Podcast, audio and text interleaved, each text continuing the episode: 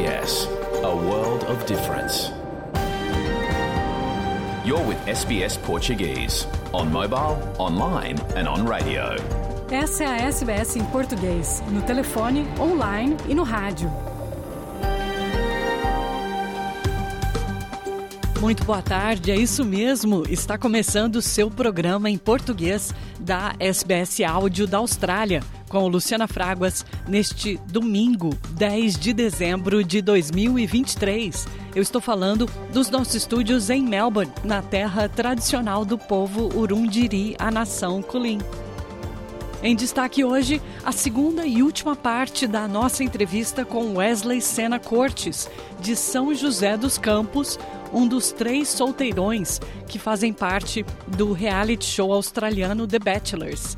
Ele fala dos bastidores das gravações de um dos shows mais populares da TV australiana como o alto consumo de notícias negativas afeta o nosso cérebro e por que somos atraídos por eventos e notícias ruins. Nossa colega Alana Ferreira conversou com a psicanalista portuguesa Flávia de Carvalho, de Sydney, que fala sobre como a exposição a notícias negativas pode levar ao aumento do estresse e da ansiedade. Muito esporte sempre aos domingos. As escolhas, decisões e resultados dos dois treinadores, Roger Schmidt, do Benfica, e Sérgio Conceição, do Porto, têm vindo a ser questionados no futebol luso. Nosso correspondente em Lisboa, Rui Viegas, tem os detalhes. E do Deca Campeão, o time do Palmeiras introduziu uma nova palavra no vocabulário do futebol brasileiro, como explica Luciano Borges, nosso correspondente esportivo em São Paulo. Tudo isso e muito mais nesse seu programa de domingo. Fique ligado na SBS em português.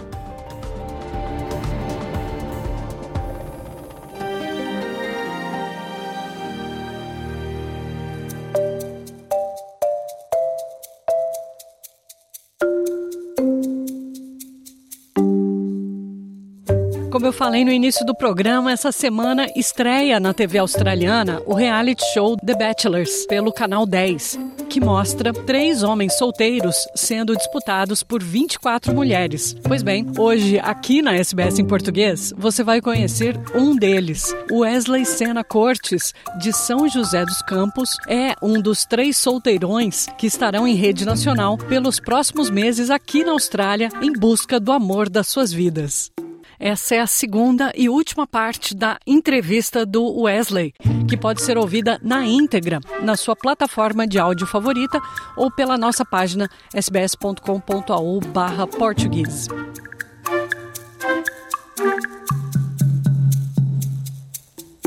Eu sou Luciana Fraguas e converso agora com o Wesley, que é formado em design gráfico pela Universidade Federal do Paraná de Curitiba. Ele fala com a gente de Sydney, onde mora. Oi, Wes, tudo bem? Seja bem-vindo à SBS em português. Que legal, muito feliz de estar aqui conversando com vocês. Minha primeira entrevista em português.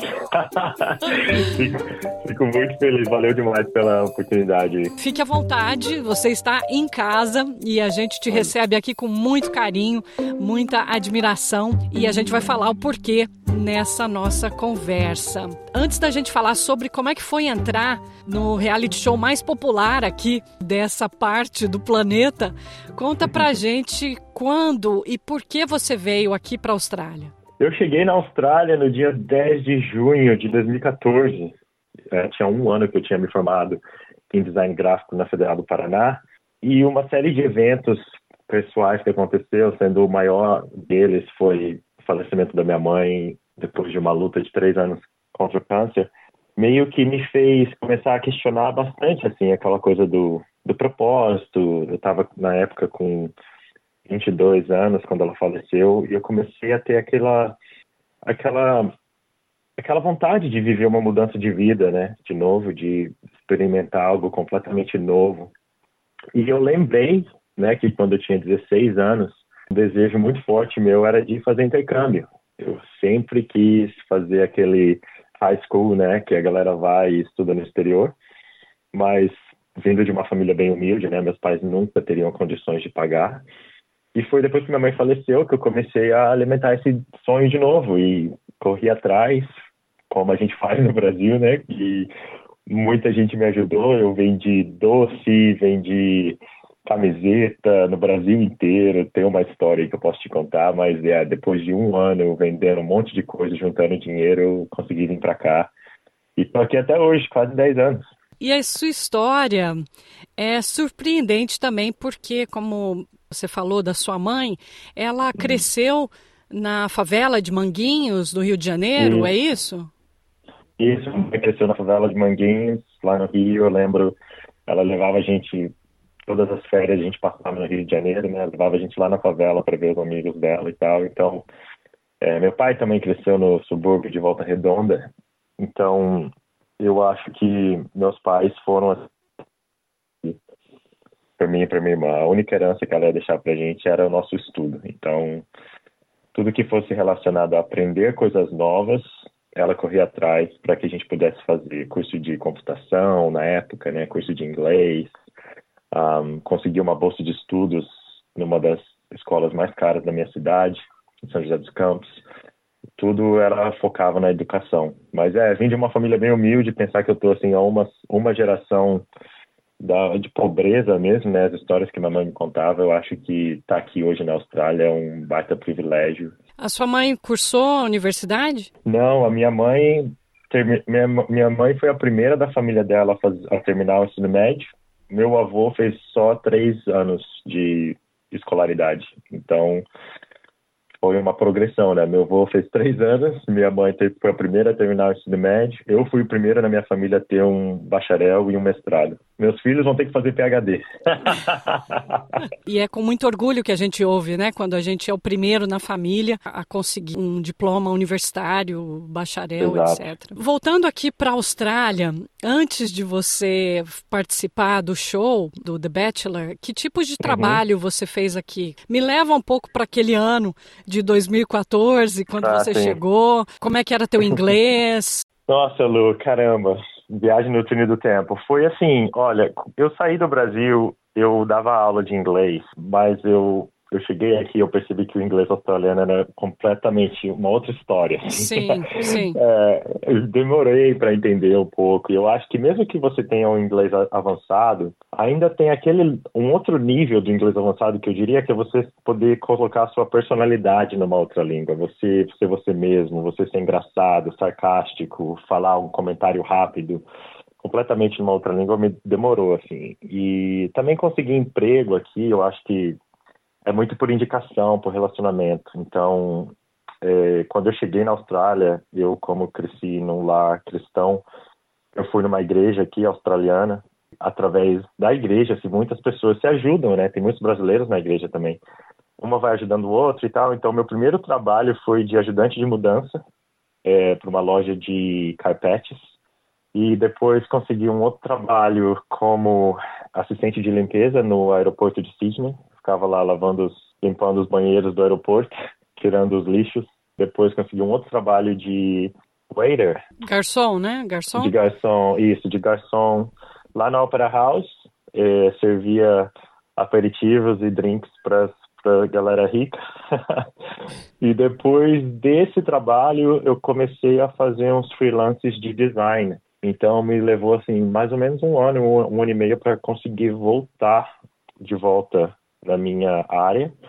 Eu fiz uns freelances fazendo logos, websites e tal, até que finalmente fui contratado mesmo como designer gráfico e depois fui, virei coordenador de marketing e tal e voltei para minha área de vez, mas o começo é como todo brasileiro, aquela relação, né? Qualquer trabalho, eu lembro que teve uma época que, no, bem no começo, assim, que foi muito difícil, os primeiros dois, três meses conseguir trabalho, eu não tinha dinheiro nem para cortar o cabelo, assim. Aí foi uma amiga, uma pessoa lá da, da igreja que falou, não, mas olha lá, vai lá cortar um cabelo, vai lá cortar seu cabelo. tá precisando. Tô precisando, exatamente. Aquela correria, né, que a gente passa aqui. Chegando agora, finalmente, vamos dar um pulo, né, até o reality show que você foi um dos escolhidos. É importante a gente avisar os nossos ouvintes que a gente está fazendo essa entrevista pouco antes da estreia do, do show, né, do The Bachelor, na TV uhum. australiana. Você uhum. está, portanto, a horas de se tornar uma celebridade aqui na Austrália. É um show muito popular. Eu queria saber também como é que você está se sentindo. Logo, logo você vai ser reconhecido nas ruas, vai uhum. aparecer mais e mais na mídia. Já, já existe uma campanha de marketing né, pesada anunciando o show. Mas como é que está esses dias, assim, dias, poucos dias de antecipação a essa estreia? Nossa, eu tô. Nossa, Lu, é, essa é a pergunta que os meus amigos estão me mandando direto, assim. É muito bizarro, né? Você pensar que tem o seu anonimato tem uma, um prazo de expiração, assim, né? Que daqui a alguns dias muita gente vai poder conhecer várias coisas sobre mim de que eu só compartilho com os meus amigos, né? Então, é muito doido pensar isso. Eu, ao mesmo tempo, sou um cara muito, assim, pé no chão, então eu às vezes penso, ah, talvez ninguém vai assistir, entendeu?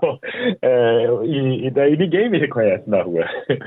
então, meio que sempre me preparo para o pior, assim, e tal, mas eu, eu acho que eu fui muito, muito vulnerável no, no show, eu fui muito aberto, né? Contei muito, deixei muito, assim, porque é, é sobre relacionamento, então você tem que se abrir, né? Você tem que falar sobre as coisas que você passou na vida, que os, não, não é só rosas, né? Eu falei para os meus amigos antes de que, mesmo que, sei lá, na pior dos, das hipóteses, que a Austrália me odeie no final, digamos assim.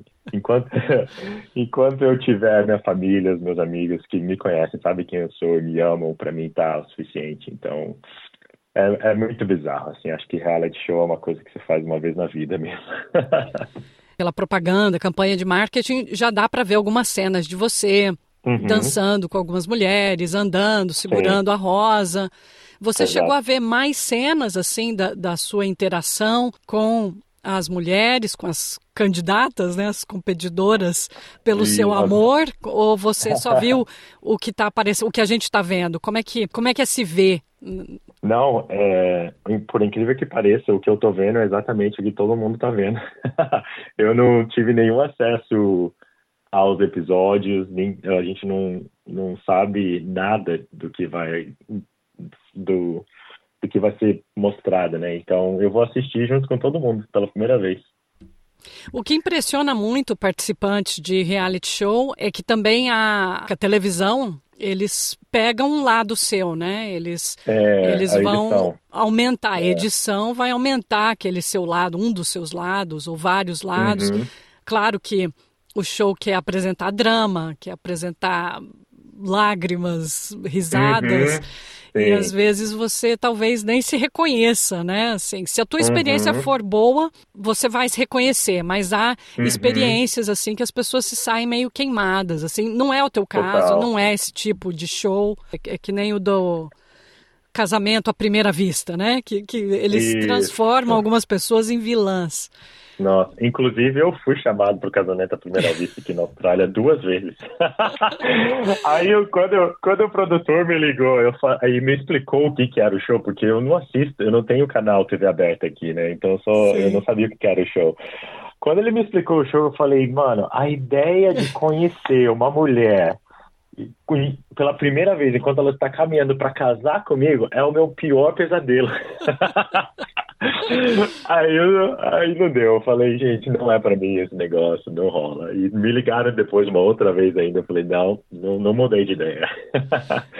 É, Mas é vi. verdade. É. É, a edição é aquela coisa que todo mundo fica naquele medo, né? De tipo, nossa, será que vão me fazer aparecer uma, o, o malvado, né? É, um herói, um malvado, um galã, né? Um, é... Uma pessoa que quebra os corações das mulheres sem dó nem é... piedade. Exato, exato. É. Eu acho que assim, eu tenho a consciência limpa de que eu fui eu mesmo é, em todo o processo. Inclusive, uma das, das promos fala que eu tenho um segredo, né? Eu tô achando bem engraçado, mas eu fui eu mesmo durante todo o processo. E assim, eu sou um cara que eu genuinamente é, eu amo conhecer pessoas, assim, é uma coisa que para mim me motiva, assim, eu até antes da gente começar essa entrevista, eu estava super curioso, eu quero conhecer você, eu sei que é o seu trabalho é me entrevistar, mas eu, eu se eu pudesse, eu estaria aqui te fazendo perguntas também, entendeu? é, mas eu amo genuinamente conhecer pessoas, fazer novas amizades, então eu sei lá, eu tenho a impressão que você seria bem difícil da edição me colocar como o, o vilão da história.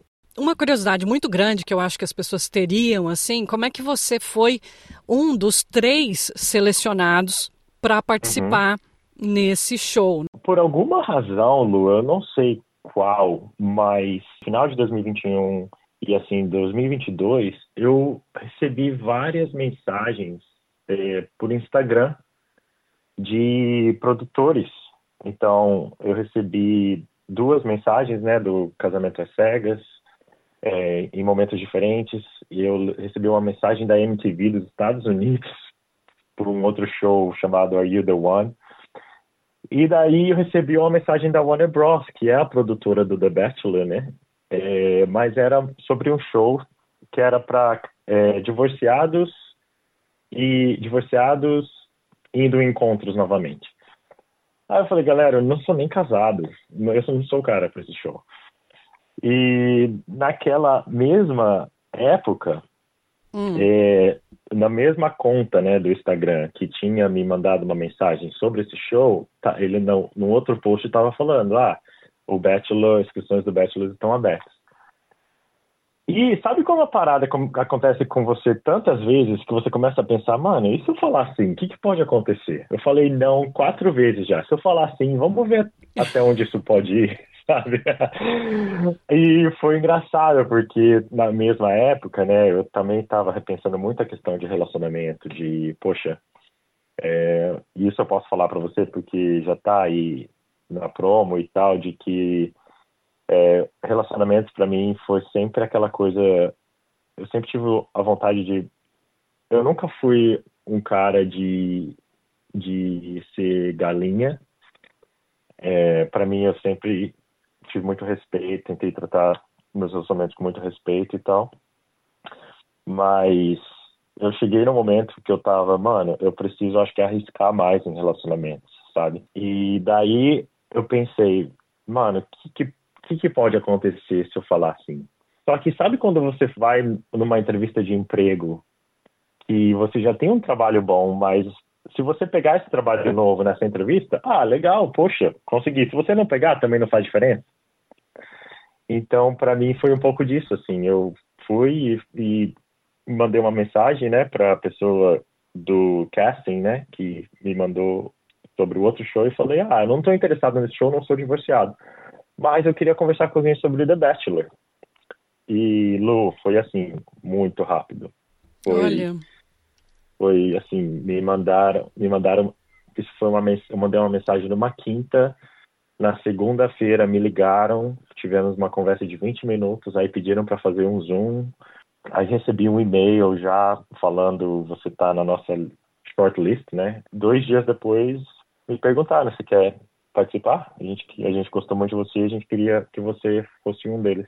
As uhum. gravações já terminaram? Sim. Aqui na Austrália e também bastante nos Estados Unidos, reality são pré-gravados, né? Então, já gravamos tudo, gravamos é, em Melbourne, né, durante os meses de julho e agosto. E daí já tudo filmado já, já, já tá tudo pronto para ir ao ar, mas aí a gente tem aquela época de espera, né, que tem que ficar bem quietinho. não pode falar muito. Não pode falar seus, muito. É. é, seus amigos, todo mundo fica curioso. Você não pode ser visto em público com ninguém, assim, Sim. e tal. É aquela coisa engraçada, né? Que, assim, a minha primeira vez também, eu tô aprendendo tá sendo tá sendo uma experiência única assim com certeza. Mas já foi tudo gravado foi foram dias longos posso dizer em Melbourne assim gravar a gente gravava por seis, seis dias na semana. Às vezes 12 14 horas assim no dia. Essa é a segunda e última parte da entrevista do Wesley, que pode ser ouvida na íntegra na sua plataforma de áudio favorita ou pela nossa página sbs.com.au/português.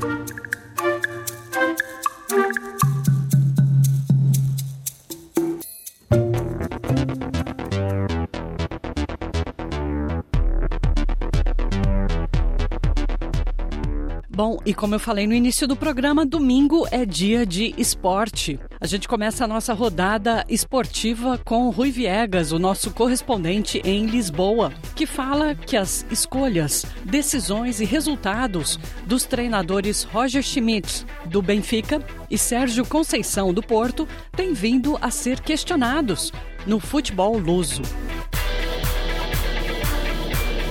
Olá, viva. Boa tarde, Luciana. Boa tarde a todos. E há dois eh, treinadores eh, portugueses na Berlinda. Eh, uma expressão muito utilizada por aqui. Dois treinadores que, semana após semana, continuam a dar muito que falar no futebol português. Começamos por Sérgio Conceição, técnico do Futebol Clube do Porto. E isto porque, nesta última semana, os Dragões foram eliminados da Taça da Liga competição que venceram na última temporada, mas que agora já não podem revalidar depois da derrota na segunda jornada no terreno do Estoril. Uma derrota por 3-1 e que está a fazer correr muita tinta. As decisões de Sérgio Conceição, por exemplo, estão a ser equacionadas, estão a ser questionadas, e isto é preciso recordar também numa altura em que o Futebol Clube do Porto está a passar por um processo pré-eleitoral. As eleições estão marcadas para abril de 2024. Nas últimas horas também várias reações a esta eliminação do Porto eh, da Taça da Liga, a que se junta o facto de a equipa não estar eh, a liderar o campeonato. Há ainda essa dúvida em relação ao futuro dos portistas na Liga dos Campeões. Vão jogar na nova semana diante do Shakhtar da Ucrânia. Há jogadores no plantel do Porto com muita falta de qualidade, disse Eduardo Luiz, antigo jogador dos eh, Azuis e Brancos, que acredita que derrotas eh, como a do Porto em casa do Estoril, Estoril que já tinha ganho ao Porto para o campeonato eh, no estádio do Dragão, Ora, pois bem, essas derrotas, segundo o ex-jogador, podem afetar o estado de espírito da formação portista. O antigo defesa, que representou o Porto entre 82 e 89, aponta o dedo à qualidade da equipa, mas também não iliba de responsabilidades o próprio eh, treinador Sérgio Conceição. Parece-me a mim que há jogadores que, que com, com muita falta de qualidade para, para, para jogarem a este nível. E isso tem, tem-se visto ah, em alguns jogos. O, o Sérgio Conceição está, de certo modo, limitado com algumas lesões eh, e, e tentando gerir da melhor maneira o, a equipa, um, mas muitas vezes em, em, em, jogos em que está em causa um, um título, uh, fazer, fazer algumas alterações uh, pode dar para o Porto. E foi o que aconteceu. É Portanto, também não iliba o treinador de responsabilidade. Sim, porque eu, eu fui jogador, mas também fui treinador, e eu percebo, percebo a situação do Sérgio Conceição relativamente, por exemplo, relativamente ao guarda-redes. Não quer dizer que o guarda-redes não tenha valor e não seja bom guarda-redes.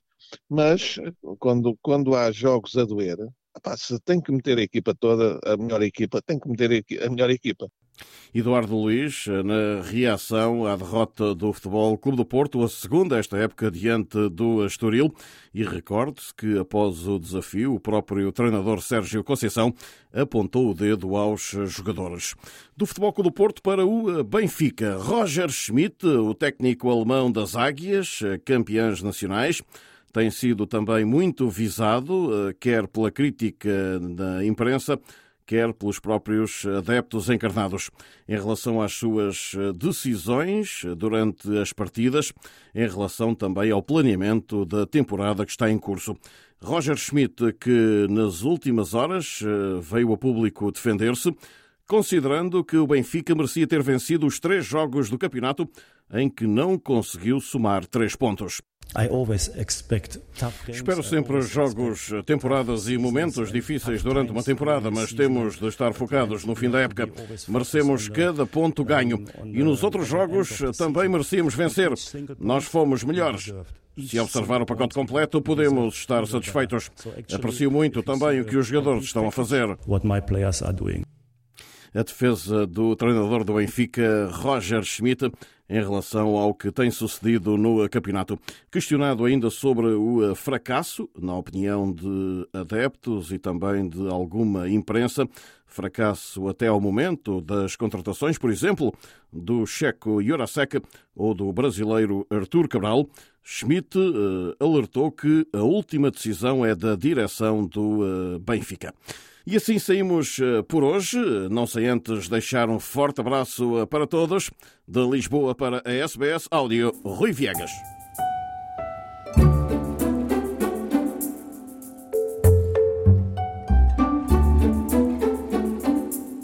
Sabia que o alto consumo de notícias negativas pode afetar negativamente o nosso cérebro?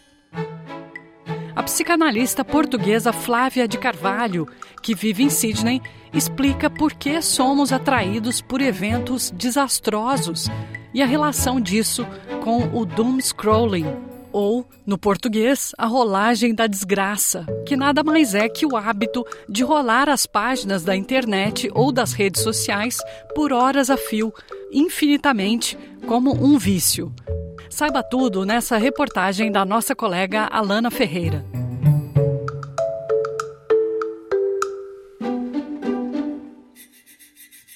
A exposição constante a notícias ruins pode ter um impacto negativo na saúde mental das pessoas.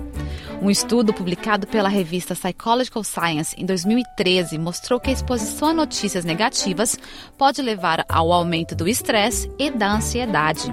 Estudos feitos pela Universidade de Sussex no Reino Unido em 2015 já mostravam que a exposição a notícias negativas pode levar a um estado de desesperança e desamparo aprendido o que pode afetar negativamente a saúde mental das pessoas. Meu nome é Alana Ferreira e a gente conversa agora com a psicóloga e psicanalista portuguesa Flávia de Carvalho, que já está na Austrália há quase nove anos. Olá, Flávia. Olá, Alana. Muito obrigada pelo convite. Flávia, Assunto importante aqui que a gente vai conversar hoje, principalmente nessa época que a gente está de tantos conflitos ao redor do mundo. Como que o consumo excessivo de informações negativas podem impactar a nossa saúde mental? Baseado, enfim, não só nos estudos, mas também do que eu observo e os colegas, né, do que nós observamos no consultório, isso eh, tem uma tendência, ou pode, né, provocar é, surgir, é, surgirem novos medos é, para a pessoa.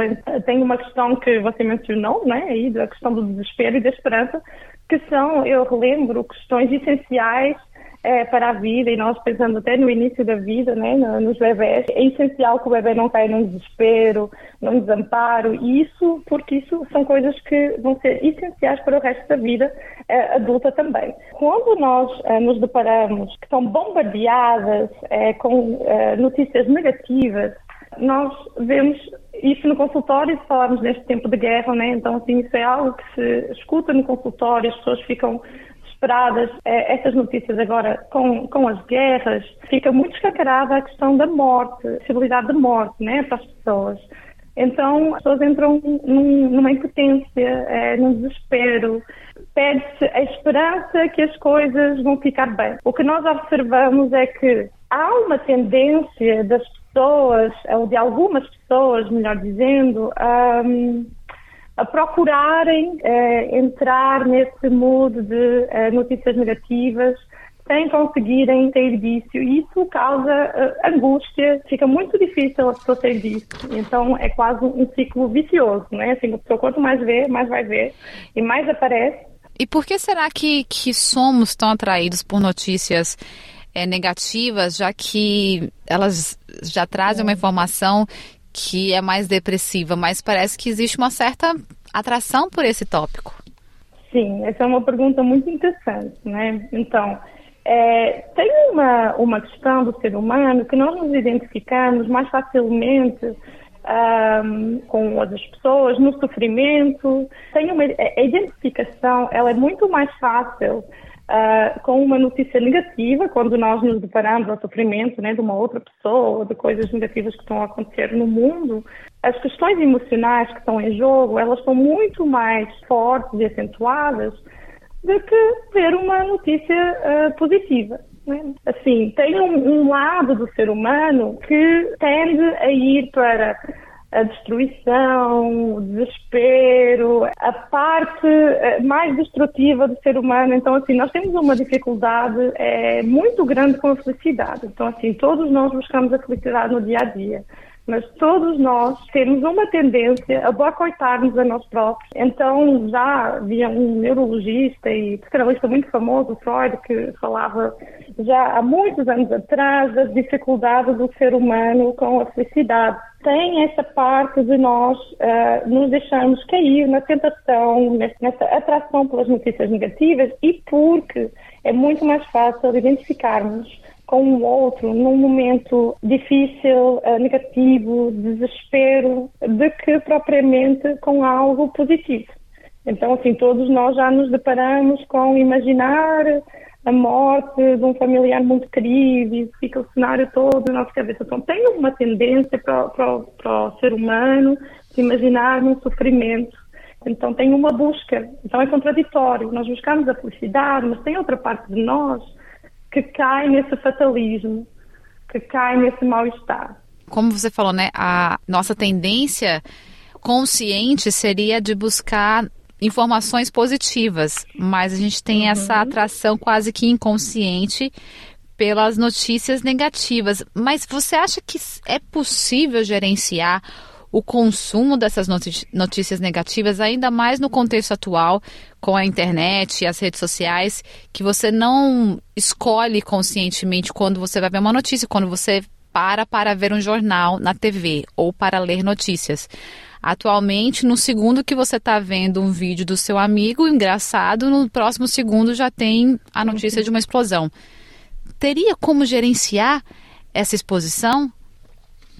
Sim, bom, acho que sim, a resposta é, seria sim. Eu não tenho receitas mágicas, mas assim, primeiro de tudo é identificarmos que é, nós fazemos isso, né? Primeiro de tudo tem como gerenciar, e para isso, enfim, tem algo que eu gostaria de trazer que, é, que é, é, é, tão escancarado, mas nós esquecemos o tempo todo, é de nós é, sermos amigos da realidade em que vivemos. Então, assim, muito, nós uh, temos muita tendência de fugir à realidade, né? Então, aí nós entramos é, nessa, né, nesse mood é, de ficar aí nessas notícias ou, enfim, outras fugas da realidade também é, reduzir o tempo né, de que a gente passa buscando essas notícias, é, conseguir identificar, para conseguir, porque assim, quando nós identificamos algo, isso dá-nos a possibilidade de nós modificarmos.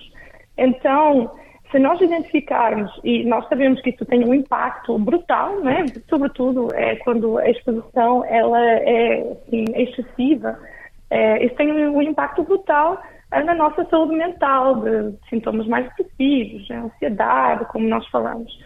Então, é necessário nós identificarmos para que nós possamos uh, dar um passo atrás e, e, pensar, ok, isto faz parte da realidade, claro, são notícias, uh, você mencionou, hoje em dia nós já nem temos controle com o que nós vemos e o que nós não vemos, só nos aparece à frente, temos uh, imagens muito gráficas, que isso é é extremamente grave, né? cada vez mais nós temos imagens mais gráficas, é, sem quase podermos escolher, porque nós não sabemos o que vai aparecer. Então é muito importante que nós possamos identificar para dar um passo atrás. E aí é um trabalho pessoal de cada pessoa, né? De conseguir uh, identificar isso, assim, ficando atento quando é que a pessoa faz isso, é, o que, é que a pessoa sente depois de ver uh, estas, né, notícias. Uh, para conseguir dar, fazer um distanciamento. Bom, há, há, há dicas mais práticas, né, de reduzir é, o, o, tempo é, em que se procura essas notícias, mas começa também por uma consciencialização e isso tem um impacto, eh, nós falamos dos impactos gerais, mas depois tem um impacto singular em cada pessoa. Então, quando nós nos damos conta disso e, e fazemos um, um esforço de trabalhar no sentido contrário, é, acho que isso pode ajudar. Então, primeiro começa por uma consciencialização, o que é que a pessoa procura com isso, o que é que aquilo está fazendo a pessoa e, bom, vamos, vamos aqui dar um distanciamento. Acho que também é necessário a gente ter em mente que, ok, não é parar de ver notícias.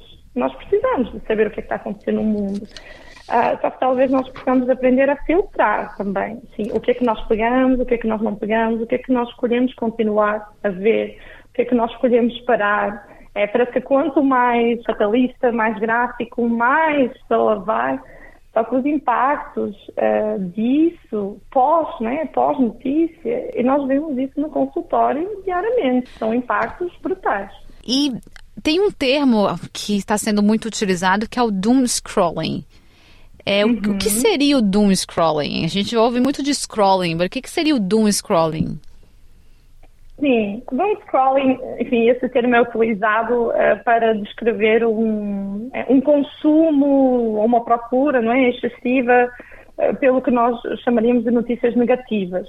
Uh, eu acho que é até interessante pensar nesse termo, se nós separarmos é, o doom scrolling, scrolling, bom, as pessoas sabem, no sentido de enfim, navegar, não é? navegar na internet, é, e, e, o Doom, porque ele, ele remete a, a, algo que é de uma destruição, né? algo tem, tem vários sentidos nessa palavra, né? algo muito mal, que não pode ser evitado, mas tem a, a, dimensão de destruição. Eu acho interessante nós pensarmos nesse termo aí, dessa forma, porque de facto isso remete a uma destruição, porque tudo que é em excesso não é bom. Né? Então, assim, nós precisamos nos informar, mas se nós vamos nos focar nesse excesso de informação negativa e muitas vezes tem outra dimensão também que as pessoas elas ficam tão assustadas, tão desaparadas, tão angustiadas que elas vão tentar ver o máximo de notícias porque aí fica quase como uma uma luta contra a impotência dessas notícias, né? Elas vão tentar controlar tudo. Quais seriam os motivos que fazem a pessoa entrar num doom scrolling? Por que, que ela iria atrás de ver notícias ruins? Quase no inconsciente, parece que quanto mais ela se informa,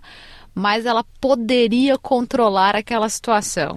Sim, o que nós observamos também né, no consultório e, enfim, na sociedade em geral, uh, é que nós não temos respostas para tudo, uh, a ciência não tem respostas para tudo, é impossível nós conseguirmos controlar tudo que acontece à nossa volta. Então, quando nós entramos numa é, numa tentativa de controle excessivo de tudo o que acontece à nossa volta, tudo o que nós vamos conseguir é colocar-nos em, em, estados de alerta uh, super elevados, não nos vão necessariamente ajudar a ter controle das coisas uh, ruins, no caso, que aconteciam em nossa volta. Então, assim, é, é tudo tem uma, uma moderação né? Então aí nós estamos a falar de, de, das pessoas que entram numa coisa mais excessiva, de saber de tudo, porque assim elas acham que elas vão poder controlar tudo. Bom, eu gostaria de dizer a essas pessoas que sim, têm essa garantia, mas não têm, pelo contrário, isso é destrutivo. E tem um perfil de pessoa que tem a tendência de entrar nesse doom scrolling começar a procurar notícias é, negativas uma atrás da outra? O que, o que nós observamos é pessoas que eh, já nem apresentam tons de ansiedade eh, mais fortes, né? O que nós observamos é que essas pessoas elas têm mais tendência a procurar essas notícias, até para antecipar, enfim, todas essas, eh, essas coisas que elas não conseguem controlar e que causam ansiedade. Também temos os impactos dessas notícias, por exemplo, em pessoas que já passaram por situações traumáticas. Então, essas pessoas, talvez, elas são mais vulneráveis uh, essas notícias, mas ao mesmo tempo também pessoas que vão uh, procurar mais esse tipo de notícias para se prepararem de alguma forma, né? E a pessoa pede também no meio dessa preparação. E quais seriam as dicas para é, gerenciar essa exposição nossa a notícias negativas, ou se já estamos, principalmente nessa época que tem tanta notícia mesmo ruim, já estamos envolvidos a tantas notícias, quais seriam as dicas para a gente conseguir dar um, um pouquinho de distância? Sim. Bom, primeiro, é, eu acho que é preciso sabermos filtrar uh, as notícias. Né? Uma coisa é procurar informação, outra coisa é procurar um infinito uh, de notícias uh, negativas e impactantes porque isso tem mais a ver com a questão emocional e não tanto com a questão de procurar informação em si. Né? Primeiro, acho que tem isso, tem o facto de nós escolhermos as fontes de onde nós procuramos, as notícias também. Eu, eu, sugiro que as pessoas falem disso também em volta delas, né? em vez de ficarem numa, numa solidão e numa angústia, num desamparo, uh, só na, absorver essas notícias sem poderem fazer nada com isso, que as pessoas possam falar dessas, dessas notícias que vão angustiando, porque à medida que as pessoas falam, elas, elas vão podendo ir tratando disso sem necessariamente ter que estar a consumir um número elevadíssimo uh, de imagens, de textos, enfim, que, que provocam uh, ansiedade. E que as pessoas fiquem atentas, uh, talvez, ao tempo que elas dedicam à pesquisa e ao consumo dessas notícias. É? Então, assim, de novo, eu falei de realidade há pouco, que as pessoas não se esqueçam também da realidade que elas vivem. É importante estar bem informado, ter noção do que acontece no mundo, ser empático para o que acontece e até se envolver né, nessas, nessas causas mas não nos esquecemos também de viver a, a, realidade, que não é só essas notícias ruins. Talvez essas, é, peço desculpa que eu não tenho receitas mágicas, né? Mas essas seriam as minhas sugestões para as pessoas. Eu gostei bastante da, da sugestão de conversar sobre as notícias, até para diminuir essa busca solitária que acaba sendo quase viciosa, né? Quando você debate, parece que alivia, você compartilha o fardo e as suas opiniões, escuta dos outros. Muito legal mesmo, Flávia, pela essa conversa e essas explicações e as dicas também. Muito obrigada por esse tempo. Muito obrigada a você, Giovanni. Five, four, three, two, one. Ignition.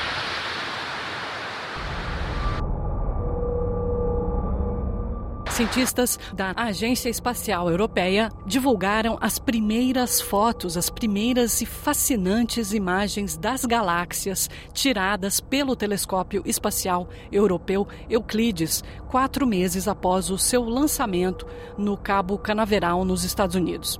O telescópio passará os próximos seis anos montando a imagem 3D mais abrangente do cosmos já produzida.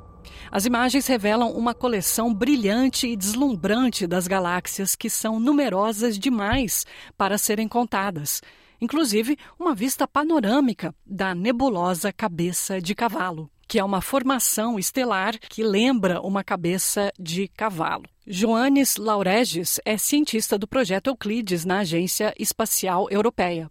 Yeah, we have worked very hard to make very nice first science images.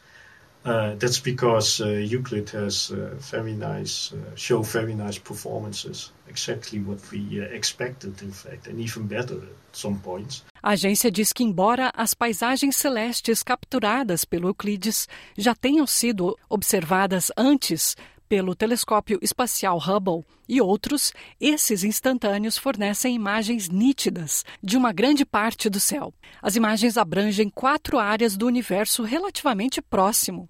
São mil galáxias pertencentes ao enorme enxame de estrelas chamado de Perseu a apenas 240 milhões de anos-luz de distância, com mais de 100 mil galáxias espalhadas no fundo. A diretora científica da agência, Carol Mandel, disse que as imagens do telescópio Euclides podem ajudar a compreender melhor como as estruturas celestes tão vastas e aparentemente organizadas se formaram. There's just so much rich science and physics to be extracted from these images. And of course, the colours themselves tell us something about the physics encoded in the light, too. So we've got lots of codes to decode uh, as we work through this. But what we also know is that the dark matter and dark energy and the physics that um, govern those are also encoded in the shapes and the structures and the patterns that we will see with these Euclid images as we, we build up the survey. Para o diretor-geral da agência, Joseph Ashbarger, a missão não envolve apenas ciência.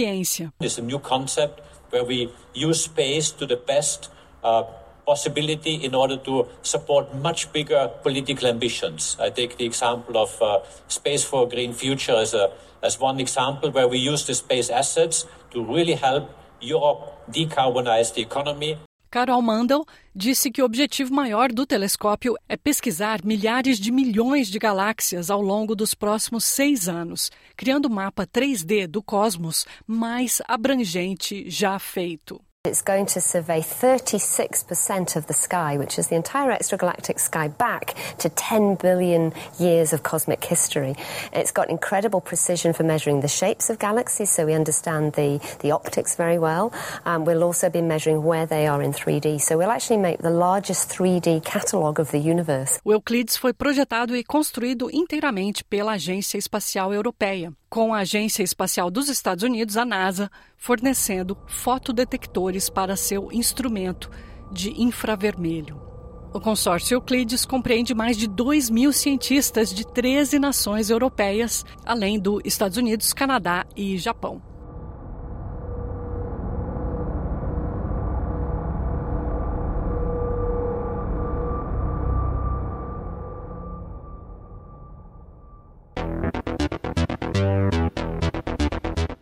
Dodeca campeão. Palmeiras introduz nova palavra no vocabulário do futebol brasileiro, como explica Luciano Borges, nosso correspondente esportivo em São Paulo. Olá, Luciana. Olá, moçada da Austrália. Eu vou começar ensinando uma palavra nova que entrou para o vocabulário do futebol brasileiro nesta semana. Trata-se de dodeca campeão. Aliás, pode até ser uma outra versão de deodeca campeão. Deodeca é de origem grega, dodeca é de origem latina. Fica-se então no Brasil com dodeca campeão. Quer dizer que uma equipe 12 vezes campeã em algum torneio ganhará esse dodeca na frente. É o caso do Palmeiras, do técnico português Abel Ferreira, que nessa última quarta-feira, em Belo Horizonte, empatou com o Cruzeiro no Mineirão e garantiu o título de campeão brasileiro pela, pela segunda vez seguida. No ano passado, Palmeiras foi campeão, terceira vez na história em que conquista, na história moderna, que conquista bicampeonatos. Já teve 72, 73 e 93, 94 e agora 2022, 2023. O Palmeiras, com o resultado desse empate na 38ª e última rodada do Brasileiro, somou 70 pontos, ficou dois à frente do segundo colocado, que é o Grêmio do técnico Renato Portaluppi e do atacante Luiz Soares do Uruguai, eleito o melhor jogador do torneio. O Grêmio.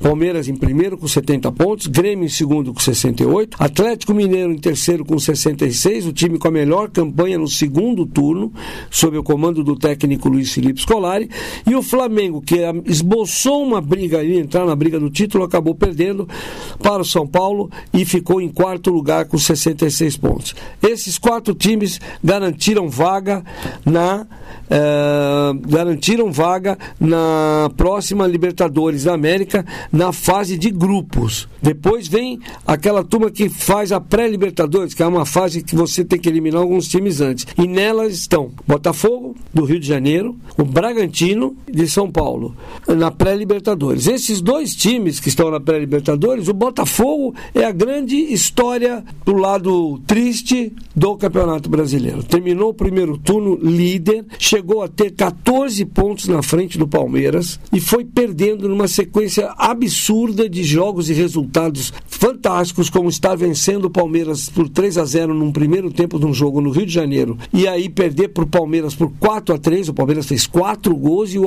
e o time do Botafogo ainda perdeu um pênalti, quando estava 3 a 1 Aí vendo tamanho da tragédia. Depois, num outro jogo contra o time do Grêmio de Luiz Soares, o time do Botafogo chegou a fazer 3 a 1 e perdeu por 4 a 3 também, sendo que o Luiz Soares, o uruguaio, fez três gols três gols no time do Botafogo, o que causou uma frustração na torcida, coisas incríveis, que nem um, um folclore dizendo que, o, que no Botafogo só acontece coisas estranhas no Botafogo. Não é verdade, mas acabou acontecendo dessa vez. Ele liderou o Campeonato Brasileiro por 31 rodadas. Quando chegou numa partida contra o Coritiba, já estava em terceiro lugar, mas podia chegar na vice-liderança com a mesma pontuação do Palmeiras. Ele conseguiu fazer um gol de pênalti aos 49 minutos e aos 51 tomar um gol, empatar o jogo, quando poderia ter colado de vez no Palmeiras. Depois só foi tendo mau resultado, mau resultado. Nessa última rodada, o time do Botafogo acabou sendo derrotado lá em Porto Alegre pelo Internacional por 3 a 1 e aí ficou então na pré-Libertadores da América.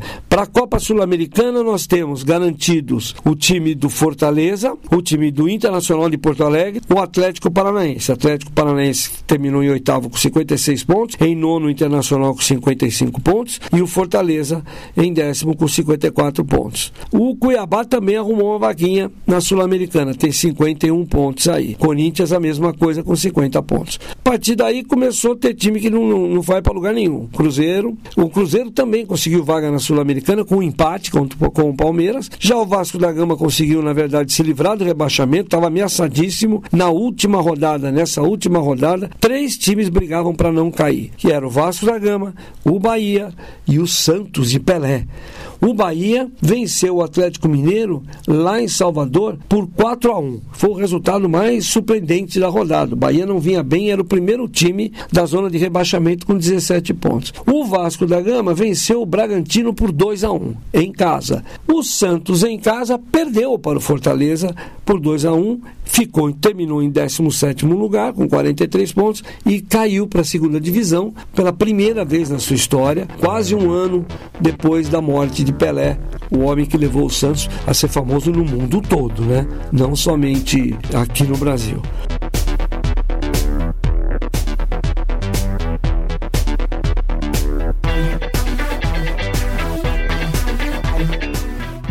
Já virei calçada maltratada e na virada quase nada me restou a curtição. Já rodei o mundo quase mudo no entanto, no segundo este livro veio à mão. Já senti saudade. Já fiz muita coisa errada. Já pedi ajuda. Já dormi na rua.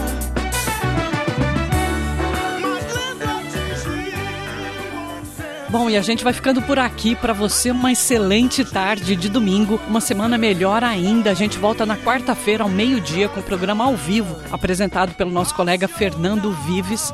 Para você, uma ótima semana, muita saúde, muita paz, porque o resto a gente corre atrás. Na sua companhia, Luciana Fraguas, eu volto domingo que vem. Me restou a curtição. Já rodei o mundo, quase mundo. No entanto, num segundo, este livro veio à mão. Já senti saudade. Já fiz muita coisa errada. Já dormi na rua. Já pedi ajuda.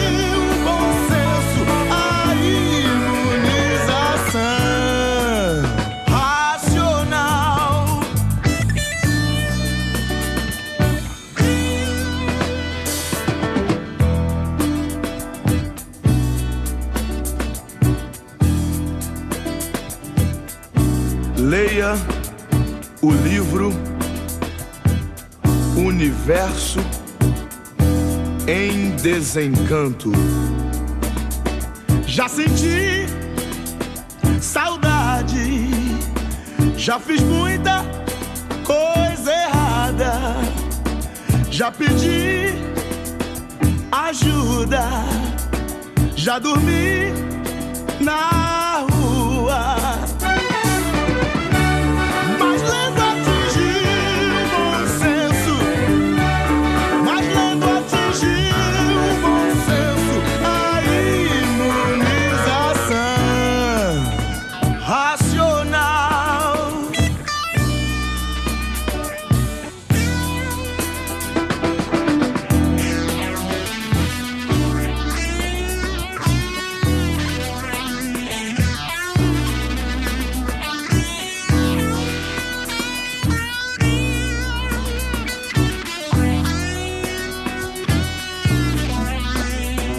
Já senti saudade, já fiz muita coisa errada, já pedi ajuda, já dormi na rua.